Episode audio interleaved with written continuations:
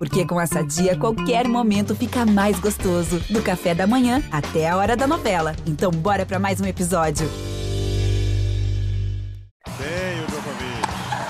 Vibra, Nil Sérgio. 6 a 4 ele tem dois match points. Federer tem três match points. Mais um match point para Rafael Nadal. Serena Williams tem o duplo match point.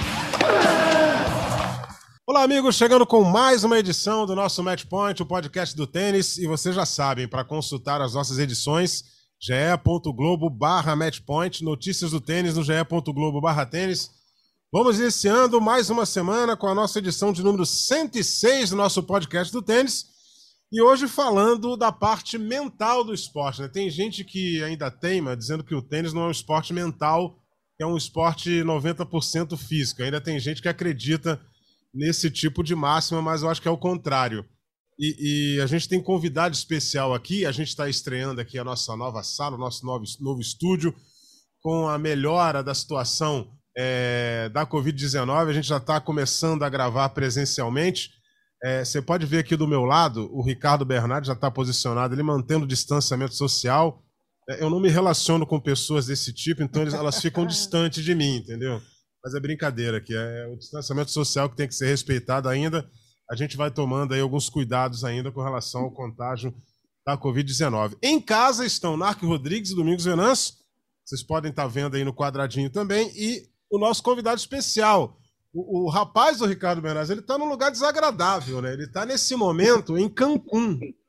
Olha, Zé. É, é outro patamar, já diria Bruno Henrique.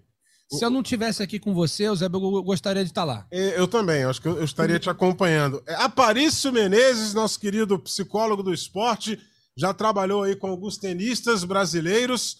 Seja bem-vindo aqui ao nosso Match Point para a gente falar de uma questão que já vem acontecendo há algum tempo é, no mundo do tênis, que é a tenista japonesa Naomi Osaka, que mais uma vez é, teve problemas psicológicos no jogo contra a Verônica Kudermetova em Indian Wells, alguém a ofendeu, uma, uma pessoa a ofendeu, uma mulher, é, gritou insultos para Naomi Osaka, ela entrou em processo de choro e aí não rolou, acabou sendo derrotada por 2 sets a 0 para Kudermetov. Seja bem-vindo ao nosso Match Point, Aparício Menezes, um forte abraço para você.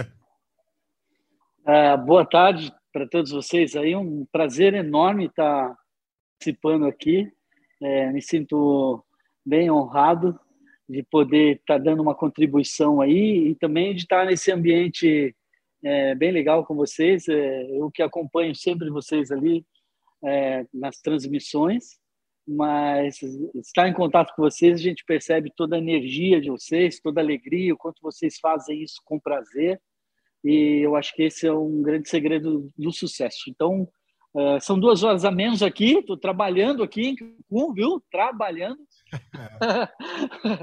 e aqui ainda bom dia, então estou sabendo dessas notícias agora aí e um maior prazer em poder falar um pouco da parte mental, como você bem disse aí, que ainda tem muita gente que resiste a isso, mas é, a psicologia do esporte é uma coisa muito nova, né? E eu acho que é, a gente ainda vai ter muito resultado com, com esse trabalho. Eu acho que uh, veio para ficar, então daqui é, a tendência é só melhorar, só desenvolver, profissionais trabalhando cada vez mais e poder ajudar pessoas, né, como, como a Naomi, que está tá precisando de ajuda, viu? Legal, a primeira participação do nosso Aparício Menezes, o Ricardo Bernardes está aqui comigo, né? Deixa eu começar com ele, depois eu convoco aí o Domingos Venâncio e o Narco Rodrigues. Ô, Ricardo, antes que você pergunte para o Aparício a questão do, do sacar 5 a 4 que todo vai mundo ter, vai ter. vai ter, né? É, é, Coloca aí pro Aparício essa questão da Naomi Osaka, né? Mais uma vez ela é atrapalhada e aí eu não sei se ela vai continuar no circuito, se vai dar aquela parada de novo para depois retornar. O que, que realmente pode estar tá acontecendo com ela? Ricardo, seja bem-vindo. Pois é, Eusébio, um abraço para você, para os meus grandes amigos, Domingos Venâncio Nac Rodrigues, em especial também para o Aparício, que gentilmente atendeu a gente de última hora, né? Disse que está trabalhando em Cancún, vou acreditar. Por que, eu vou duvidar? Não tem isso. É. Mas agora, é, falando sério, né, como o Aparício falou, é um assunto muito importante, um assunto que está em pauta aí o tempo todo. É, a Osaka é uma grande jogadora, campeã de Grand Slam, mas ultimamente tem tido um, carregando um peso muito forte na parte mental. Eu gostaria, Eusébio, de mostrar aqui o áudio do, do momento que ela foi, né, digamos, insultada da arquibancada. É, vamos ver se consegue ter uma qualidade bacana. Acho que vai ter sim para todo mundo ouvir. Veronica Kudermetova yourself.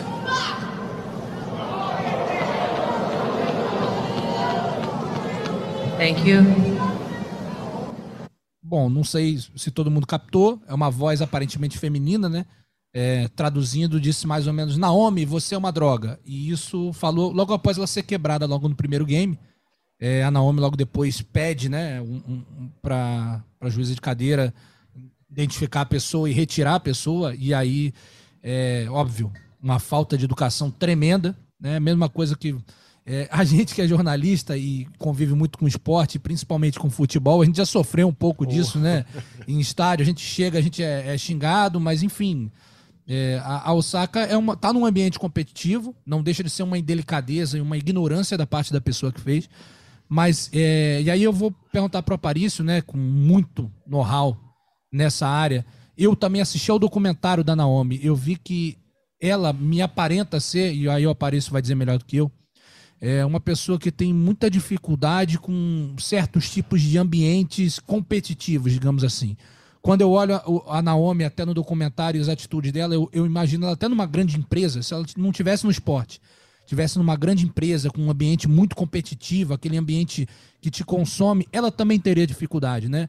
Então, eu queria ver com o Aparício se ele concorda que a Naomi tem uma, uma certa dificuldade pessoal com o ambiente competitivo e como é que pode trazer uma pessoa que tem né, essas questões, né, não, não gosta muito de, de receber críticas que ela considera desproporcional, como é que faz para você alinhar? Porque tênis ela tem uma barbaridade, não é à toa que tem dois grandes lances. Obrigado, Paris, pela participação mais uma vez.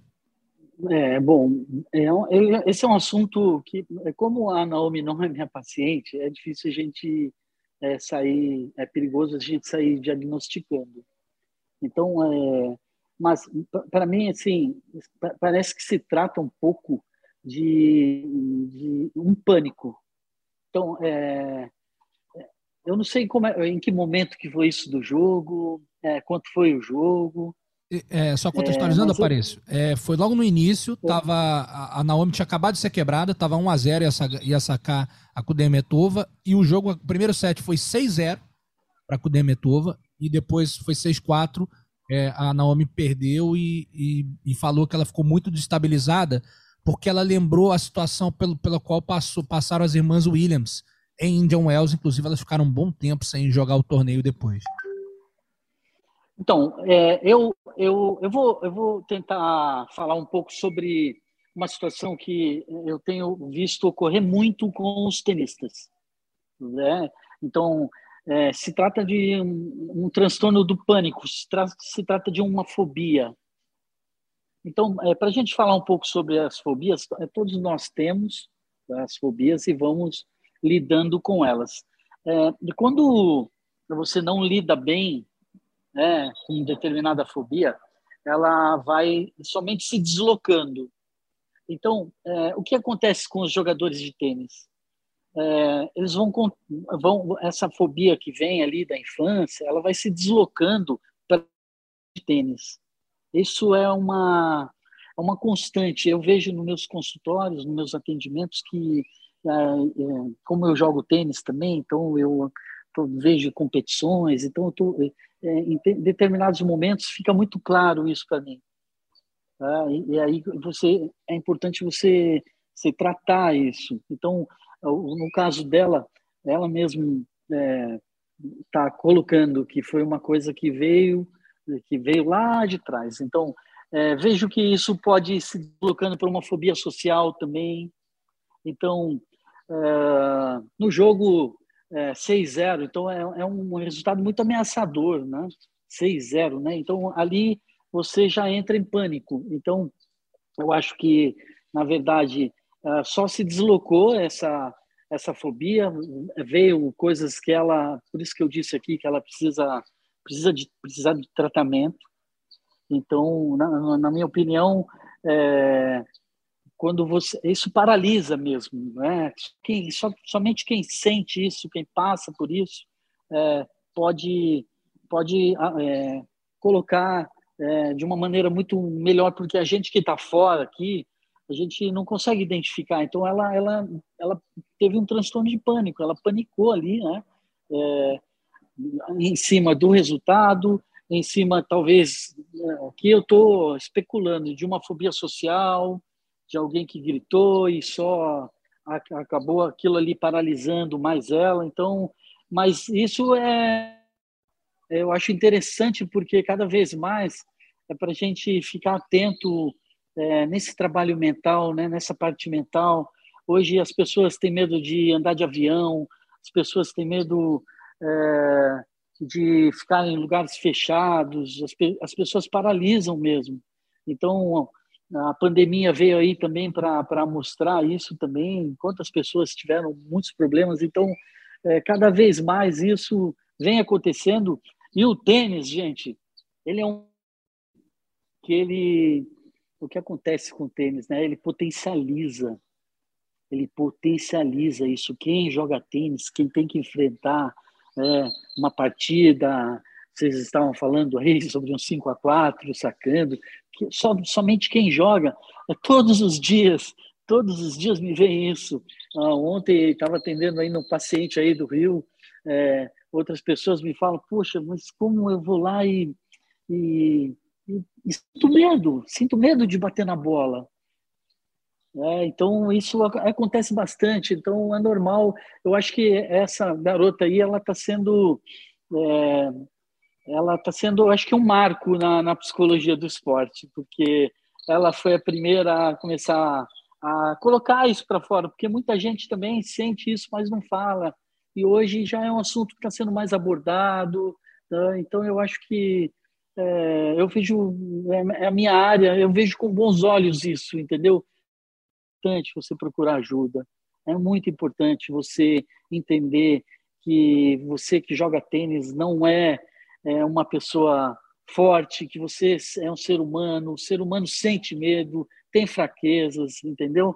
Então, essa coisa de, de querer ser perfeito, querer ser. Não existe isso, todos nós somos muito frágeis e, e o tênis, é, ele é um esporte maravilhoso e que potencializa isso, porque são muitas situações. São muito o tênis ele ele coloca isso aí tudo em xeque, né? Então é, eu vejo é, eu, não, eu não estava sabendo dessa história da Naomi, mas eu vejo que é uma história que já vem se repetindo, né? Exatamente, não é a primeira vez que isso acontece com ela, né? E ela já teve uma, uma experiência na, na, na final do US Open, mas aí a questão foi a Serena Williams, que teve sérios problemas com o Carlos Ramos ao juiz de cadeira, e a Naomi Osaka emocionalmente também ficou abalada, né? Choro e tal, um certo descontrole emocional. Ela acabou vencendo a partida, porque a Serena acabou sendo punida lá por vários problemas que ela criou durante a partida, mas ali a Naomi Osaka já, já, já mostrava uma certa fragilidade emocional. Se eu chamar aqui para o nosso papo Domingos Venâncio, Domingos, aquela questão que você sempre fala, né? É, é, um primeiro set que você perdeu 6-0. Só que teve o fator é, é, é, do insulto que veio da plateia. E aí, é, para tirar os retrovisores e olhar só para frente, fica muito difícil para alguém que já foi atrapalhado psicologicamente lá no início. Ela não conseguiu apagar isso, acabou perdendo um 6-4, conseguiu fazer lá os quatro games dela, mas aí atrapalhou bastante o desempenho da Naomi Osaka. E o que é pior, né? Futuramente a gente não sabe o que vai acontecer com ela, se ela vai parar de novo, se ela vai entrar no torneio semana que vem, se ela vai entrar em Miami e esquecer o que aconteceu em John Wells. A situação realmente é, ficou difícil para ela. E só para te colocar no papo, Domingo, você imagina se alguém da plateia vira pro John McEnroe e fala para ele que ele é uma droga. Você imagina a reação Opa! Forte abraço. um abraço, Eusébio. Ricardinho, Narque. Um abraço especial a Paris. Muito obrigado por atender a gente tão prontamente. Você que é um cracaço. Tantos trabalhos tão bem feitos, principalmente no tênis brasileiro, né, que a gente sempre acompanha já há tantos anos você fez muito bem. Alguns jogadores que já estavam quase pendurando as chuteiras e, graças ao seu trabalho, ainda perduraram ali, faturaram muitos jogos ainda por alguns anos. Então, é, é, antes de mais nada, te dar os parabéns e te agradecer, Paris. É, o nosso time aqui é isso mesmo. A gente faz isso com prazer enorme. E, e o, o, já que a gente está falando de pânico, de medo, de tensão, aqui é um prazer é, é, incrível o trabalho que a gente tem. E, e a, foi a primeira coisa que você percebeu. Só demonstra como você, como você é ligado nisso, né, cara? Então é muito bom a gente falar disso. Antes de falar de qualquer coisa de, de, de, de tênis e da Osaka e do John McEnroe, eu, eu queria só dizer o seguinte: os mais importantes livros de tênis que eu li e eu não os tenho mais porque eu tenho como hábito, eu acabo de ler o livro uma, duas, três vezes, eu, eu deixo na casa de um médico de Cabo Frio, muito meu amigo, que ele cuida da minha biblioteca, porque ele fica lendo lá e eu, eu, eu acho que livros tem que passar adiante para a pessoa é, espalhar o conhecimento. Alan Fox, que, que criou a cabeça de um cara chamado Brad Gilbert. Alan Fox foi o vencedor do primeiro tie-break da história, batendo Nick Saviano. Maior pressão impossível naquela época. Chamava-se Sudden Death, Morte Súbita. Escreveu um livro que dizia: se eu sou o melhor jogador, se eu sou o melhor dos dois, por que, que eu não ganho? Carlos Goff, com Tournament Tough, duro para torneios, um jogador duro de torneios. É um outro livro de cabeceira que hoje é na cabeceira do Dr. Rogério. e principalmente Winning Ugly, do Brad Gilbert. Ganhando feio. O outro livro que esse eu não, não doei, continua comigo, o livro de mesa, é Guga e Roland, e Roland Garros, um caso de amor, do Paulo Cleto, em um livro de fotografias. É assim que eu vejo o tênis, o lado mental e a beleza do jogo traduzida em livros. Fantásticos livros científicos, eu tive o prazer de conhecer o precursor dessa turma toda que você conhece, que é o Jim Lur, há 30, 40 anos atrás, lá na Flórida, quando todo mundo achava que era frescura psicologia no esporte. E até recentemente, muito recentemente, um expoente do tênis brasileiro, em um determinado programa, é, perguntaram assim para ele: Mas você não tem um psicólogo? Tenho. Há quanto tempo? Há cinco anos. Mas não está adiantando? Claro que está adiantando, mas a gente não está vendo uma melhora nos seus resultados. É, mas hoje eu falo bem com meu pai, eu tenho uma relação fantástica com a minha família, eu fico meses fora de casa sem chorar, sem, sem ficar triste, estou me, me relacionando bem com a minha esposa. É, talvez os resultados não tenham mudado tanto, mas talvez não fosse esse o ponto. E esse, esse rapaz me impressionou com essa resposta. É, isso. Grande expoente do tênis brasileiro, um grande expoente do tênis brasileiro, que muito se criticou esse lado.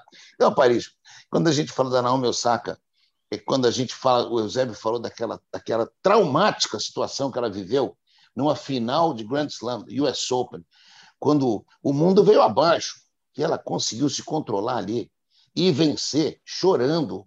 Não pôde nem comemorar, porque era uma vaia tão grande no, no, no, na hora que ela ia levantar o troféu, e a briga com o árbitro, e entra o supervisor. E ela ali era muito novinha. O fato dela ter superado ali, para mim, foi uma surpresa.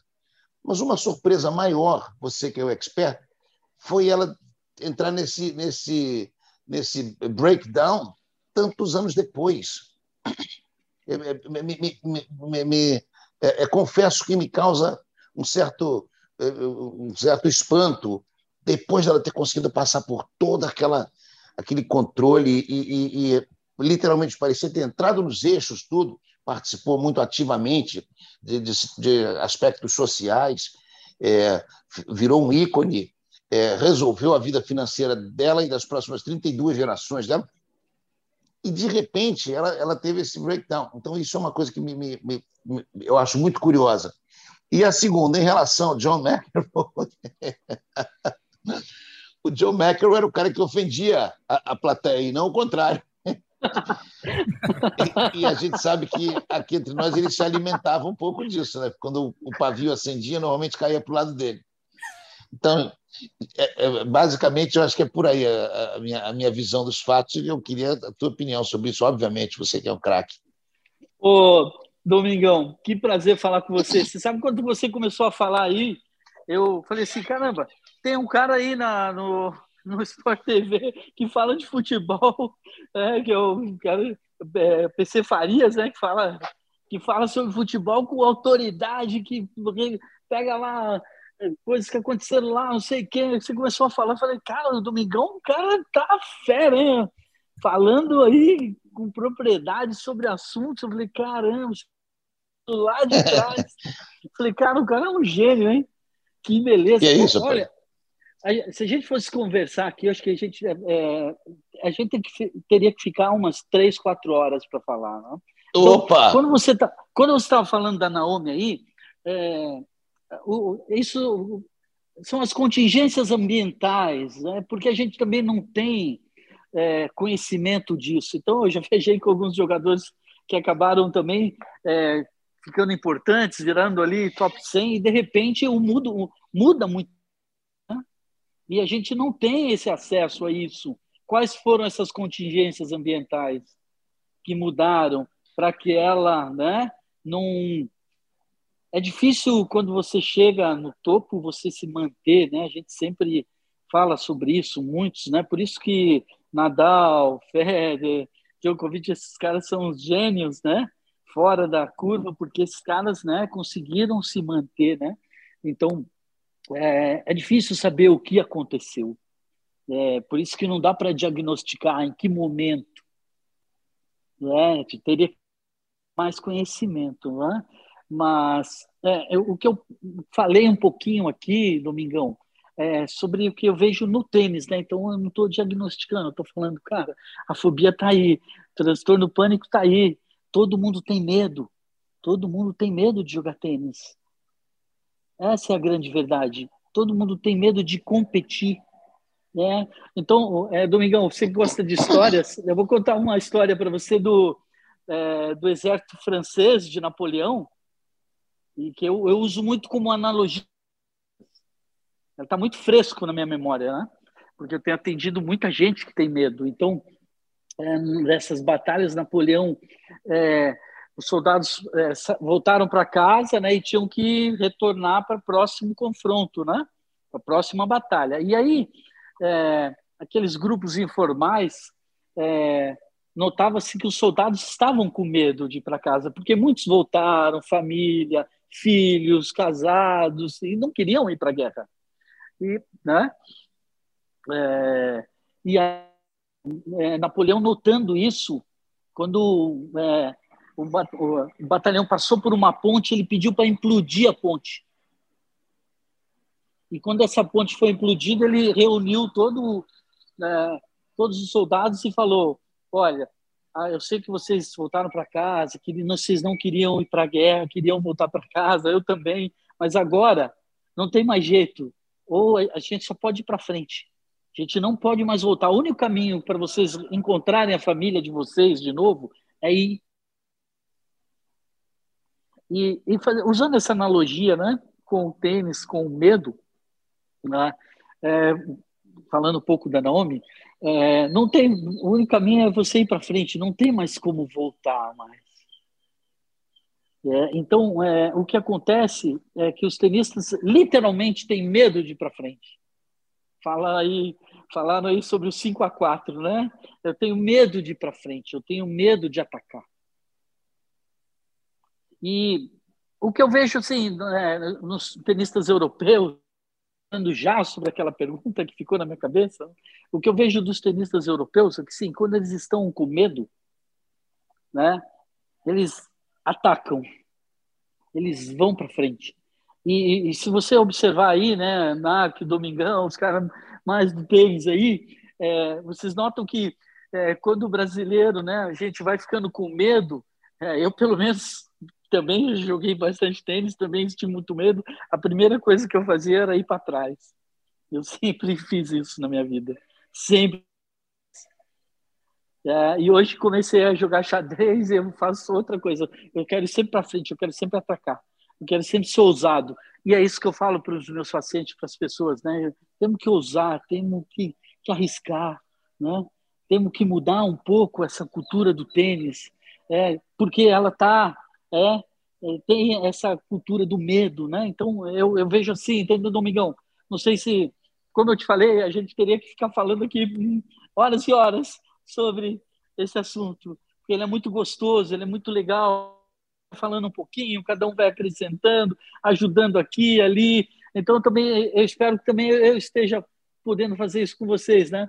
Por isso que eu coloquei essa o analogia. programa não é do... sempre. O programa não é sempre, mas tem muitos bares que a gente pode depois, é, com, a, com, a, turma toda aí, com, com o Eusébio principalmente. Que... Então, eu, eu não sei se, se para vocês está é, tá sendo é, o que eu estou falando, né? Estou tentando ser bem direto, porque eu sei que é curto também. É, é, abordando esse tema, a gente poderia até desenvolver um pouquinho mais. Eu, eu cheguei a falar um pouquinho da maneira de pensar também, tá ligado com a cultura, tá ligado com as crenças, né? As crenças estão ligadas com as crenças, o que eu o que eu penso de mim mesmo, o que eu penso das outras pessoas, o que eu penso do mundo, como é que eu estou me formando, o que, que eu estou aprendendo, entendeu? Então está ligado muito a essa parte cognitiva também, parte cognitiva muito importante. Então falando da Naomi, a parte cognitiva a cultura dela, não é? Então a gente sabe que a, a cultura oriental, a mulher tem aquela coisa também do, do passiva. Nós falamos do McEnroe, McEnroe um cara bem ativo, colocava para fora, não segurava, né? Então você falou aí, né, Domingos, quanto que ela segurou, né? Isso, né? Porque vem da cultura também, né? McEnroe não seguraria, mas ela segurou porque vem da cultura, ela aprendeu, não podemos esquecer isso. Estou jogando mais um, mais um ingrediente aí. É, em, deixa eu chamar para conversa aqui o Narc Rodrigues, né? Você pode estar tá sentindo a falta dele, que ele pode estar tá escondidinho, mas ele vai aparecer. Grande Narcão. É, né? Narc Rodrigues. A gente, a gente já tocou nessa questão aqui. Do... Eu só fico observando. É. E agora, sem desligando um pouco o vídeo, eu fico só ouvindo. Exatamente. Só, é, a gente já tocou na questão do, do, do abalo psicológico, né? E, e, a gente abordou um lado da história, que é o lado do choro, o lado é, da depressão. Mas assim, a Naomi Osaka, depois que ela ganhou o US Open, e em seguida ela ganhou o Alberto da Austrália, ela teve o, o, outro lado da história também, que, que às vezes a depressão, e aí o, o Aparício entende muito mais do que a gente, ele pode falar sobre isso, que a depressão pode causar, que é a, a, a agressividade. E, e, e, eu lembro uma conversa que eu tive com, com o Pardal, com o Ricardo Acioli, ele falou assim, cara, eu tava lá, lá nos Estados Unidos, que, que ele trabalha lá, e ela tava batendo bola na quadra do lado, ela simplesmente parou o treino, deu uma dura no treinador. E não demorou muito, ela demitiu o cara que, que a levou à conquista de dois grandes lãs, entendeu? Tem, tem um outro lado da história também, tem um outro lado, lado da agressividade, Narco Rodrigues. Bom, Zé, um abraço a todos aí, os, a você, ao Domingos, ao Ricardo, né, companheiros aí fiéis, sempre aí do Match Point.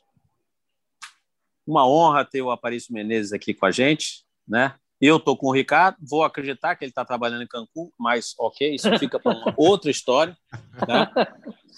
Mas eu, eu, queria. Essa questão da Naomi é toda muito interessante. Concordo com o Aparício quando ele fala que depende da cultura, como você foi criado, de, de que país você vem, né, de todas as dificuldades. Cada ser humano, não vou nem dizer o tenista, teve sua história e carrega isso consigo até o final da vida. Então, uma coisa é você vir com uma história e ter um determinado sucesso, uma coisa é vir com outra, com outra história e ter um sucesso muito maior, como foi o da Naomi Osaka. Naomi Osaka com quatro grandes slams já. Teve uma época que a gente fez aqui um, um, podcast, a gente até falou que ela tinha sete títulos na carreira, mais de 50% já era grande slam. A gente fez um, um gravou um match point. Mas eu queria perguntar para o Aparício, na verdade, essa questão da Naomi, e vamos colocar isso também em agressividade, como você falou, Eusébio, e também a questão da depressão. E não podemos deixar de fora a questão da coragem, porque ela não teve medo de expor isso ao público.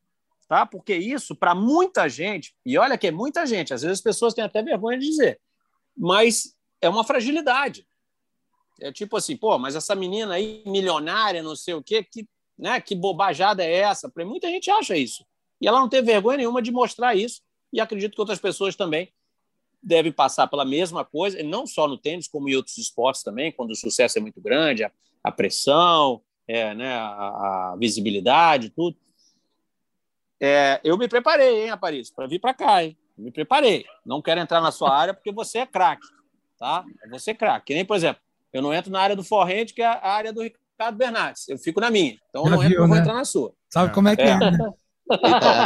Mas eu fui O pesquisar paredão, aqui. paredão. Eu fui pesquisar aqui e, e consegui juntar aqui 10 habilidades psicológicas, tá?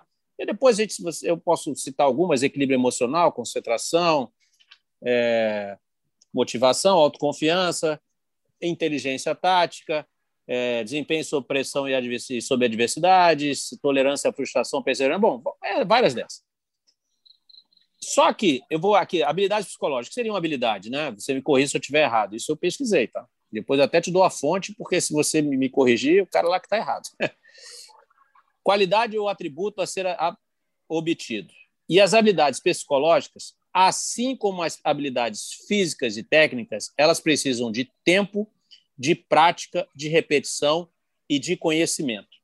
Tá? Então eu pergunto para você, hoje, Perfeito. hoje, hoje, no tênis que você acompanha aí, com jogadores que você viaja, nos seus pacientes, eles treinam isso no treinamento.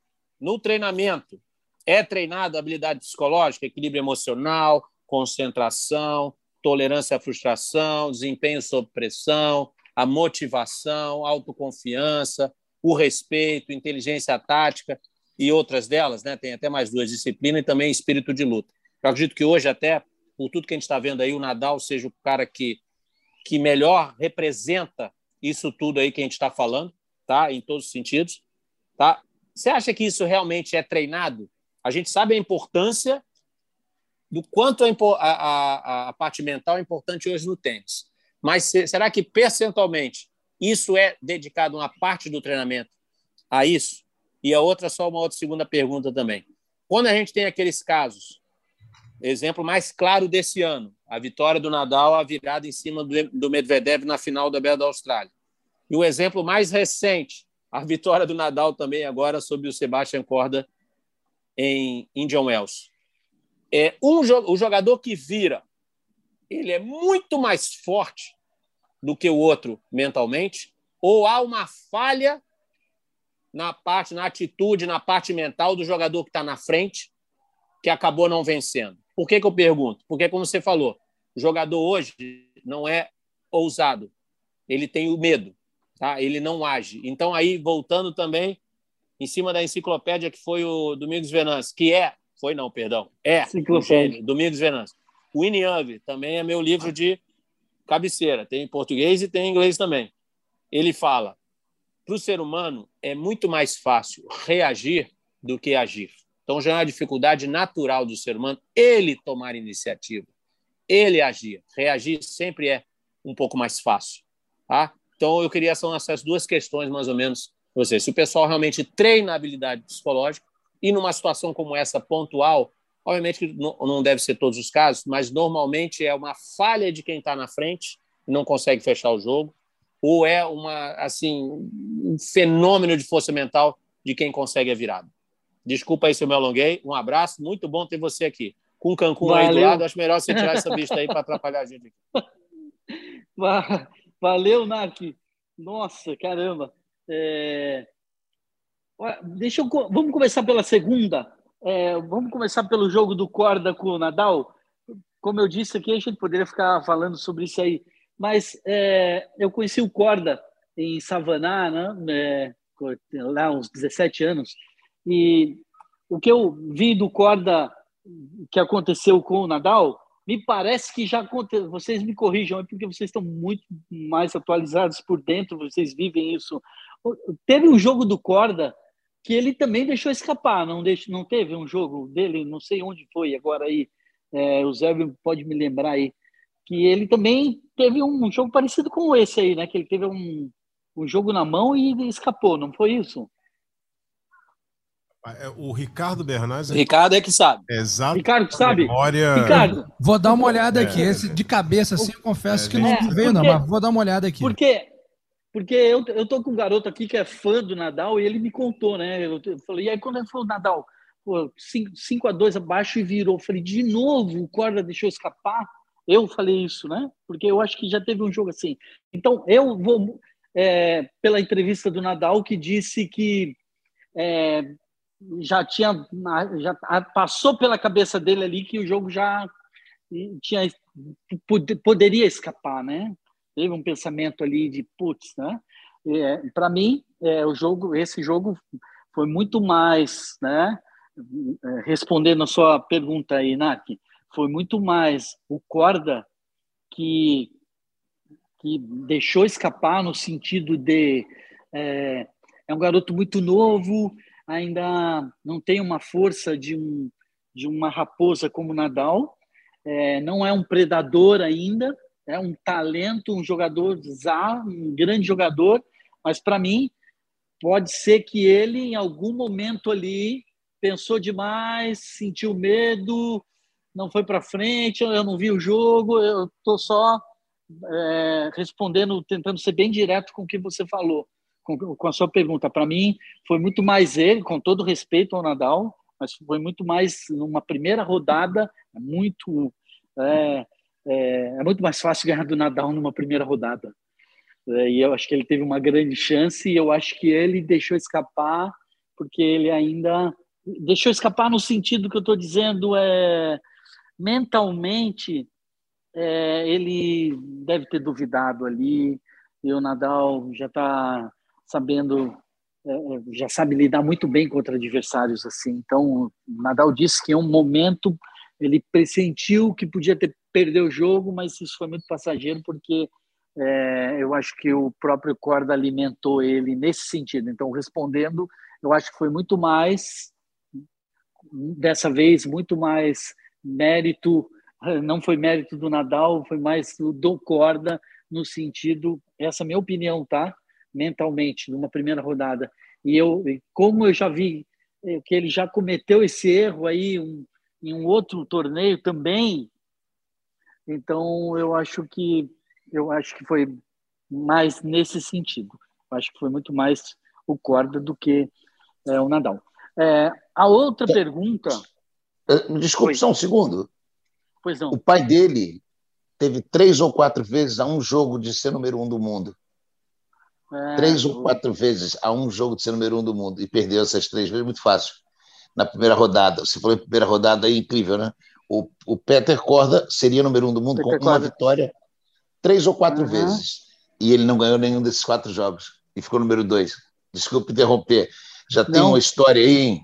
É, pois é. Então, é, eu quando eu olhei isso aí, eu falei, eu acho que, que não vi o jogo, é difícil falar, né? Mas eu, eu acho que muito mais é, em cima do que o Narc perguntou aí, eu acho que é muito mais em cima do medo do Corda, entendeu? Foi muito mais em cima do medo do Corda que, que, que esse jogo escapou do que propriamente do Nadal. Ô, Aparício, rapidamente. E não passa pela cabeça Oi? do Corda? O Corda, como você falou, é um garoto muito novo. E uhum. certamente é fã do Nadal, porque quem tem a idade dele viu o Nadal, sim, Djokovic. Sim, passa pela cabeça sim. dele naquele momento, cara, eu vou ganhar do Nadal. Vou ganhar do Nadal. É impossível é. que isso vai acontecer. E aí, aquele, esse momento, essa fração que ele pensa isso, Aí o Nadal acerta uma bola, ele já fala, pô, mas será que eu vou perder pro Nadal? Ele vai de um extremo ao outro com muita rapidez. Pode acontecer algo assim, Aparício? Sim. Não foi ele é... que pediu uma camisa do Nadal? Eu acho que ele pediu uma camisa do Nadal ou do Federer. Foi o Corda. Foi Roland Garros, oitavas de final. Agora não sei o ano, não sei se foi 18, 19. 2020. Pediu, foi ele pediu uma camisa para o Nadal. Nadal. É, 3 a 0 Nadal. Bom, vou, é, a, a, primeira pergunta, eu, a primeira pergunta aí do NARC, né? É isso que você, é, que a gente está falando aí sobre o corda, realmente, ela, eu, eu acho que ele é, é muito novo ainda, é um, um, talento, joga demais tênis. É, eu acho que futuramente também é, esses jogos a tendência é que não escapem, né? Eu acho que é isso. É o jogo do Nadal com o Chapovalov também achei que o Chapovalov deixou escapar o jogo. Tá? É, o Australia Open. É, acho que deixou escapar também. Então, é, a, a, primeira pergunta do, do Mark, ela é, nossa, ela é, Mark, ela é, é muito. É, a gente fala sobre a psicologia. É, eu disse aqui que ela é muito nova. Então, estão ouvindo? Estamos sim. Alto e claro. Estamos aprendendo. Ah, tá. Eu, eu pensei que tinha parado, desculpa, só para checar a internet. É, essa, como eu disse que é muito nova a psicologia do esporte, então é claro que a resposta, a própria pergunta do NARC já diz que não, já responde que não, é muito difícil é, todos esses setores eles estarem psicologicamente treinados.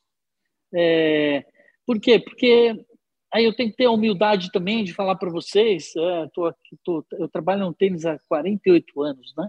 É, mas como como é, psicólogo eu trabalho aí há 13 anos. Então eu, eu também estou muito novo na área. A área é muito nova. Então eu tenho feito experimentos, treinos, é, criando coisas é, cada vez mais. E eu vejo que ainda estamos longe disso, viu, Narc?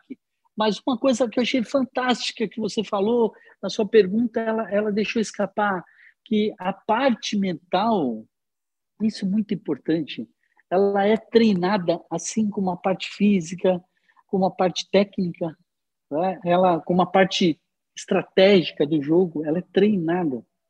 A questão aqui, né, Eusébio, é como treiná-la?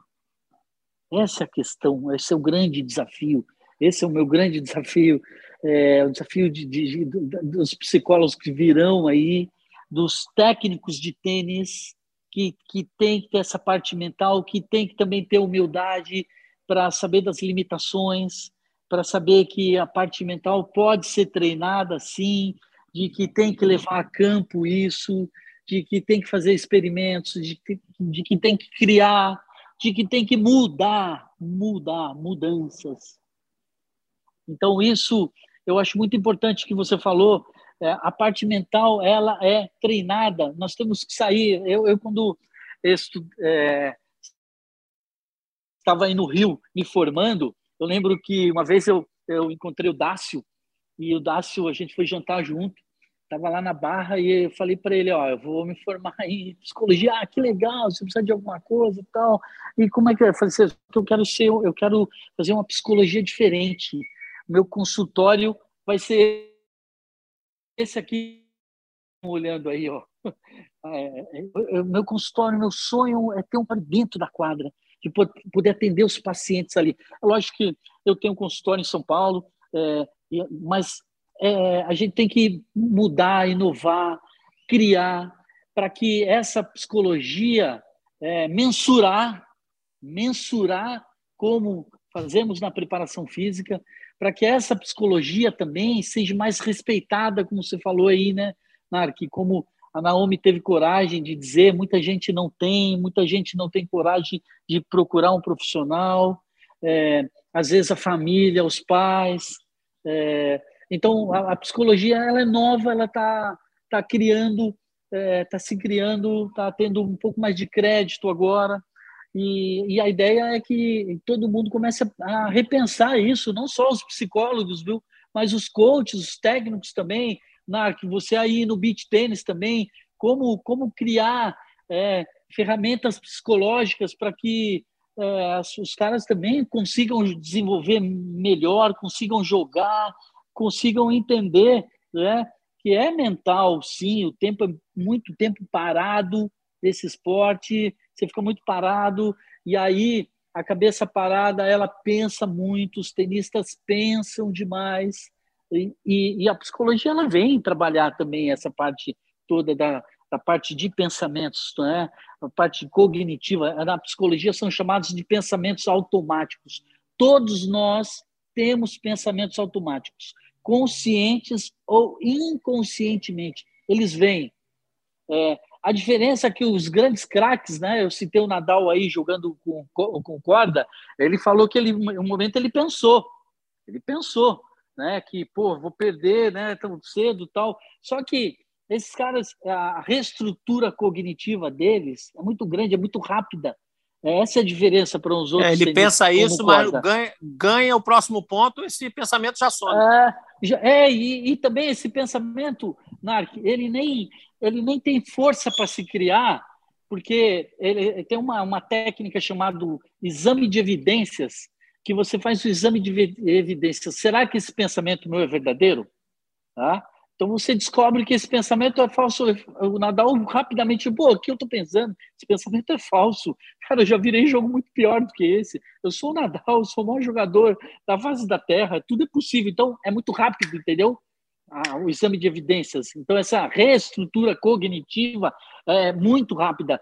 Esse é um outro problema que a gente, que os tenistas têm, que é essa reestrutura cognitiva esse exame de evidências demoram muito, às vezes demoram pontos, demoram games para se sentir, né? Tomar, ah, então, é, você, você, me desculpa na questão do seu, seu é, conseguir, né? Não, tá dando uma aula, tua, as tá suas ótimo. perguntas, é isso tá? aí mesmo, não? Porque, como fala, às vezes a gente vai esquecendo um pouco aqui. É, não, mas é, e, é, a gente está falando de parte mental aí, decifrar a mente do ser humano não é nada fácil, né? E uma coisa que eu aprendi com você, que você falou que é difícil mudar, aprendi com você, você que me ensinou. Para você mudar, e aí vamos passar para o jogador de tênis mudar, primeiro ele precisa admitir o fracasso. Senão ele não consegue mudar de vez. É, então, o é. cara, um exemplo, o cara bate com uma das mãos e vai passar a bater com duas, ou ao contrário, o cara saca de um jeito saltando e usando outro pé, caindo, não importa. Qualquer mudança, ele antes precisa admitir que fracassou da maneira anterior, senão ele vai sempre ficar na dúvida, na dúvida, na dúvida, e aí não consegue. Isso eu aprendi com você. Perfeito, é perfeito. E se a gente colocar aí no nosso assunto da Naomi, eu acho que é isso, entendeu? Porque a Naomi é, ainda né, se vitimiza muito com essa, toda essa história, né? E ainda não, é, não conseguiu entender de que é, precisa fazer mudanças. Precisa fazer mudanças. Sei lá, é, esse assunto ele já vem, parece uma repetição. É, a vida da gente, a, a, própria, a própria terapia, ela vai dizendo isso para você. A vida da gente, às vezes, é uma repetição. As pessoas estão repetindo, entendeu? E sem perceber, repetindo, às vezes inconscientemente também. É como os, os pensamentos que eu disse que vêm.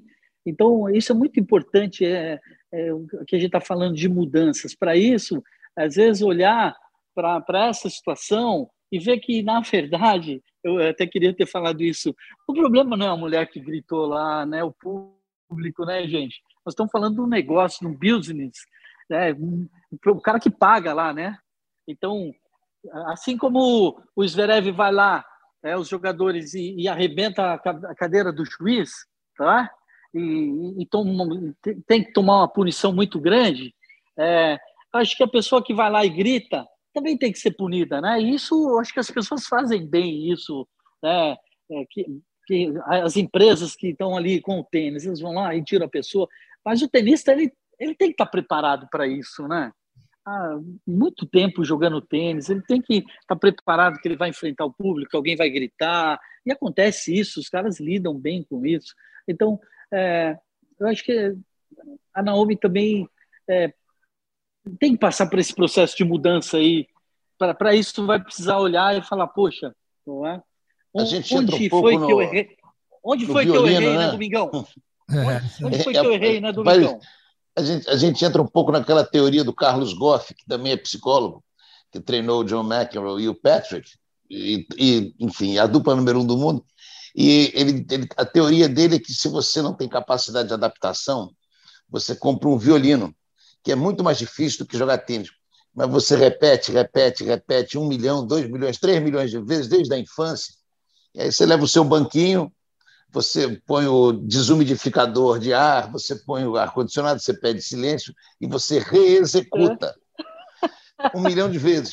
O tenista, ele entra numa quadra de saibro, no outro dia ela está seca, no dia está molhada, a bola, um dia é, é, é, uma bola que tem ar, no outro dia não tem, um dia ela é mais oca, a, a umidade é maior, da noite para o dia, num torneio como o Aberto da Austrália, o piso fica mais duro ou mais rápido uhum. ou mais mole, Exato. o ar fica mais denso.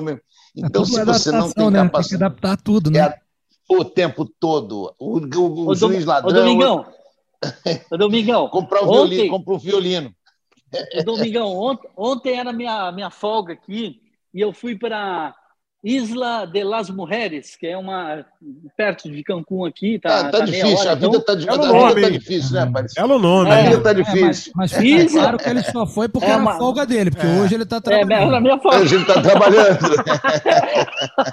Ô, Ricardo, ô, Ricardo, e aí, o que aconteceu? Eu comprei lá, eu comprei um camaleão. Tá aqui, um- tá aqui um camaleão, tô levando para o Brasil um camaleão. É, artesanato e é, eu gosto muito dos camaleões e quando eu trabalhava com o Ricardo Cioli, é, ali na Mil, eu falei, Ricardo, a gente tem que colocar um camaleão aqui, cara. Tenista tem que ser um camaleão. Então, na história dos camaleões, né?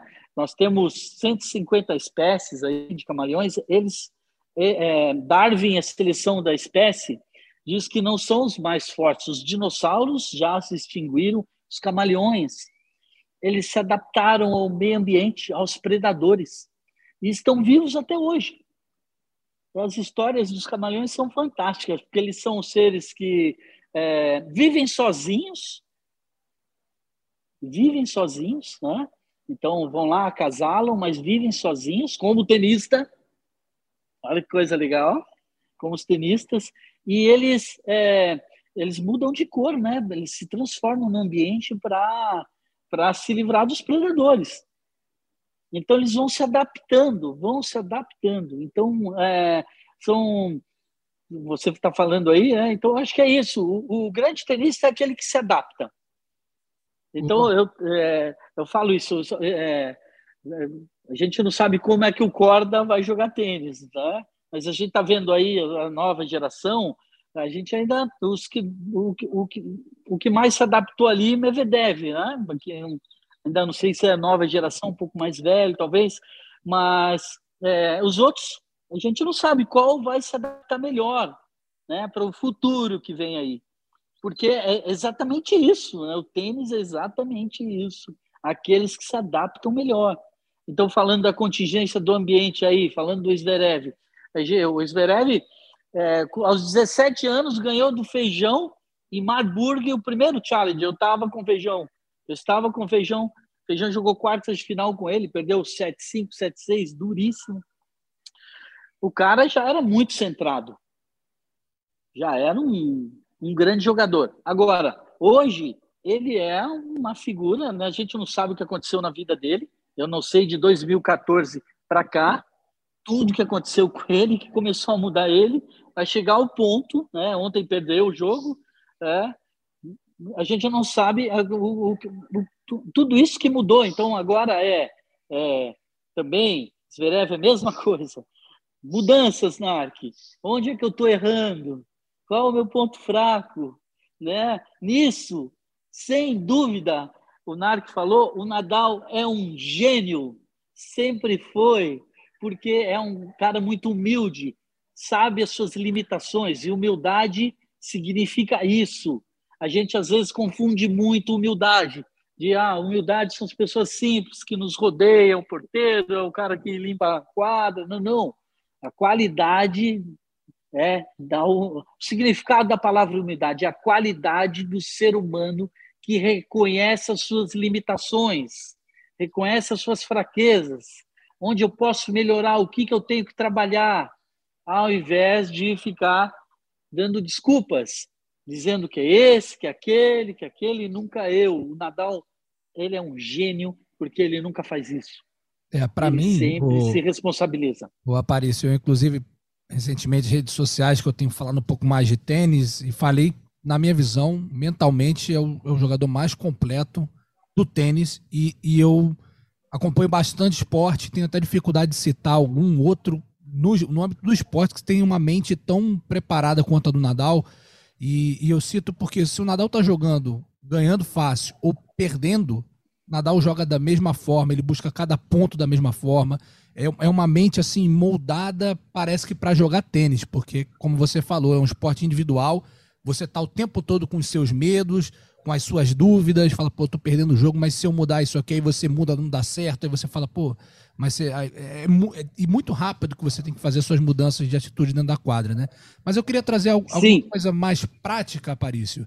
Você que tem muito tempo aí de experiência, não muito segundo a sua visão, mas já tem um bom tempo de experiência no circuito, cuidando dessa parte mais psicológica. É, os jogadores que você trabalhou, é claro que você não vai personalizar por até por uma questão de ética, né? Mas quais são os, as questões que eles mais trazem para você? Quando eles começam, por exemplo, falam, pô, Paris, tô precisando de uma ajuda, é, sentindo isso, estou sentindo aquilo. Quais são as questões, assim, existe algum ponto em comum entre os jogadores que você costuma acompanhar e, e, e como é feito esse trabalho, dependendo, dependendo do que o jogador te apresenta? Oh, Ricardo, excelente essa sua pergunta, muito boa.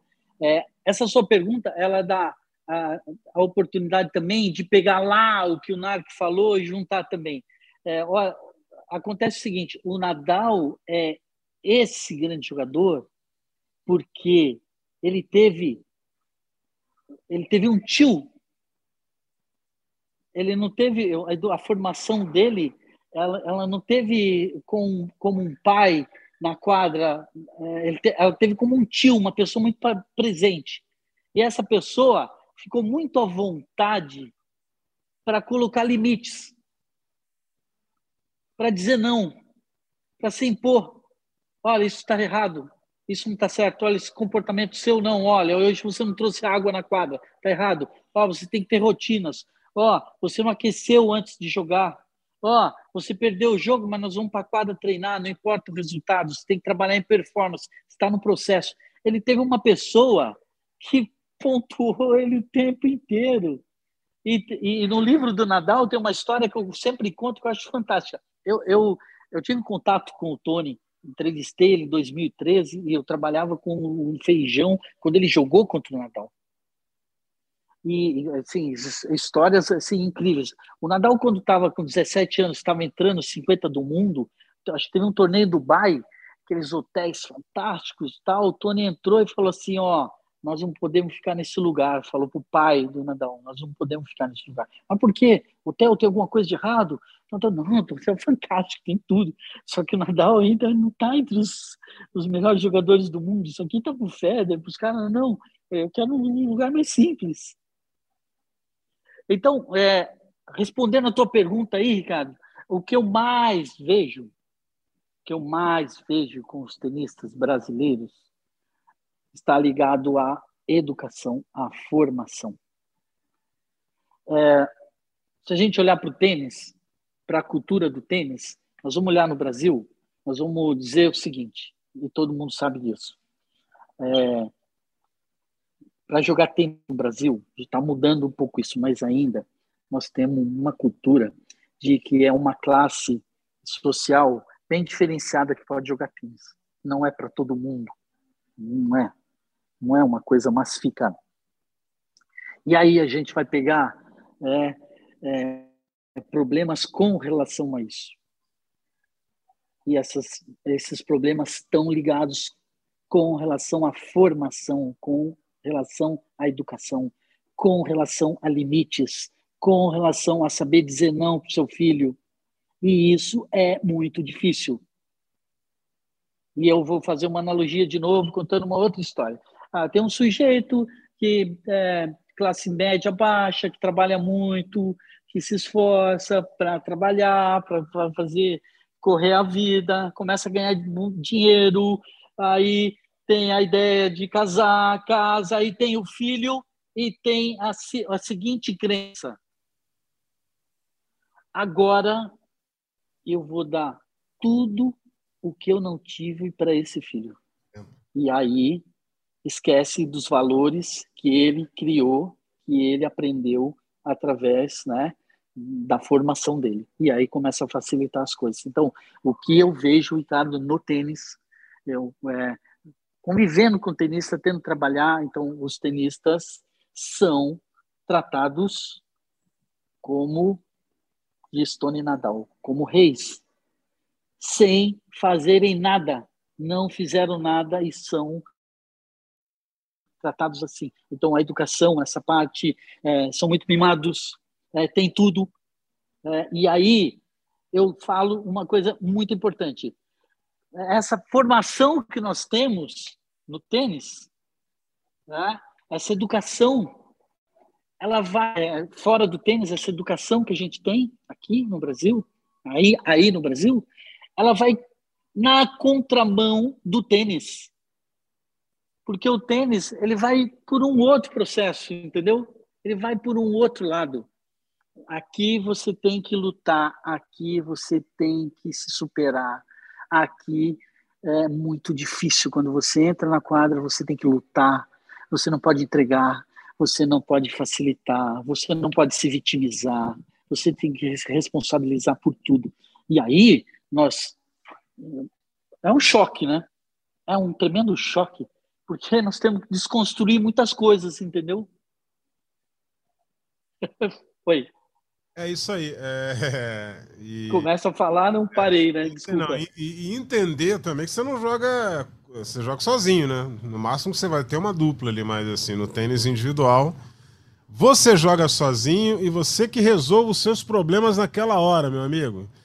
E essa questão. Exatamente. Nadal, exatamente. Essa questão do Nadal é muito interessante, porque ele teve do lado dele um cara que entende muito de tênis e é tio dele, ou seja, não é o pai. O pai já atrapalharia aí. É, é, Exatamente. É, tem um monte de pai que tem problema comigo, porque.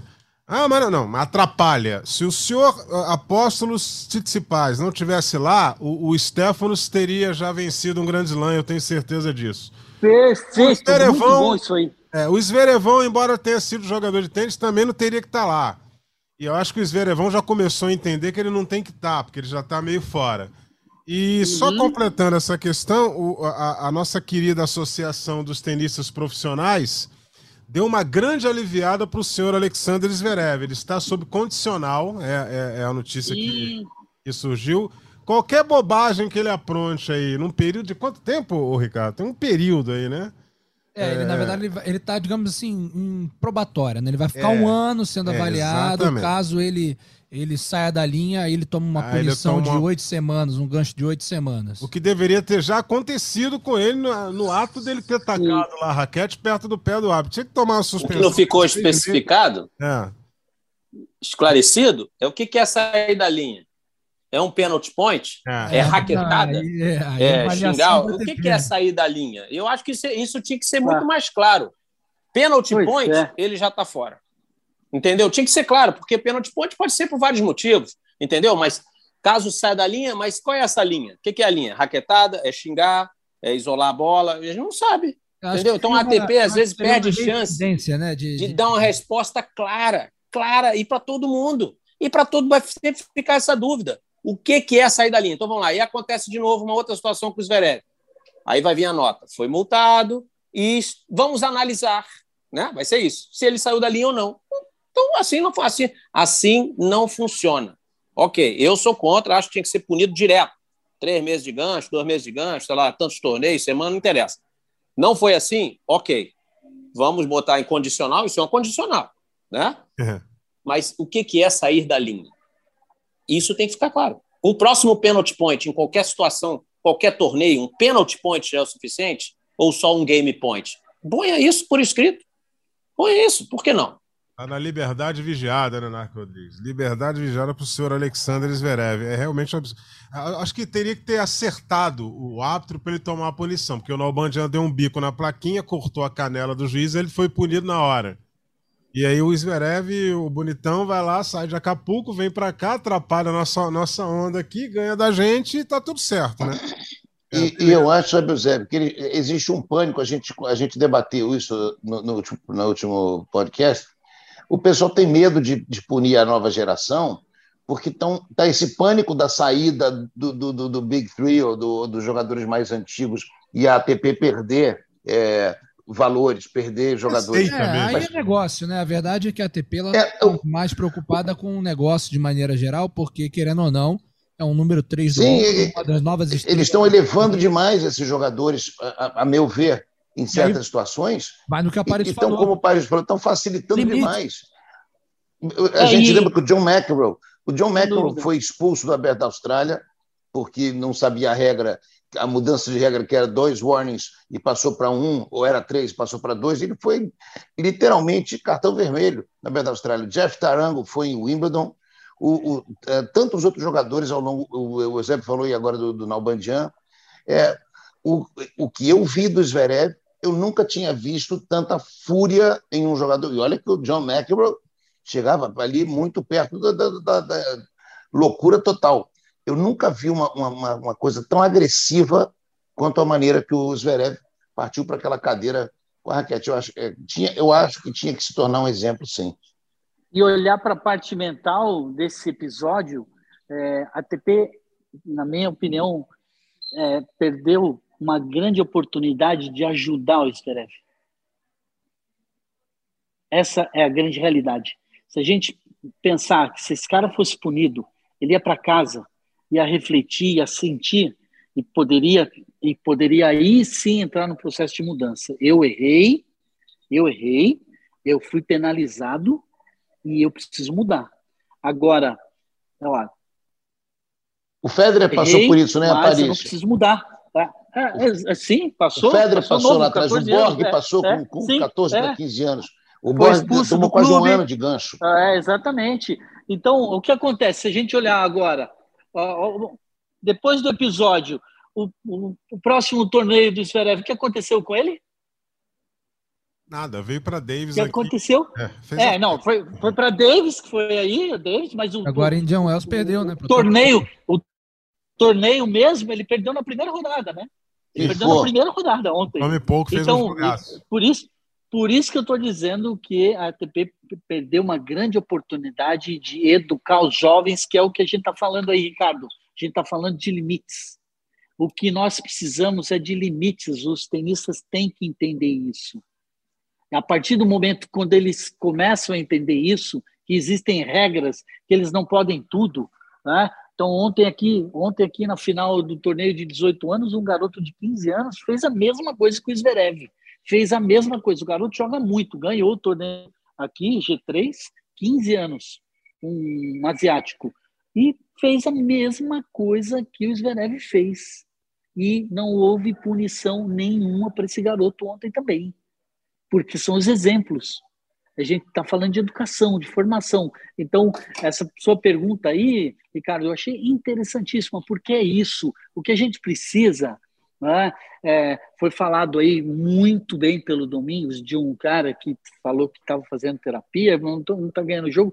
Pô, mas eu tenho muito mais resultado, eu tenho relaciono muito bem com a minha família, respeito meu pai, minha mãe, estou virando cidadão, jogo lixo no lixo, jogo lixo no lixo eu vou nos torneios da CBT, eu vejo.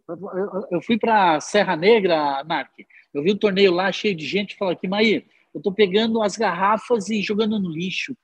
Porque que a gente precisa primeiro é educar as pessoas. Primeiro, para fazer um jogador de tênis, você precisa educar ele, dar limites. Ele não pode tudo.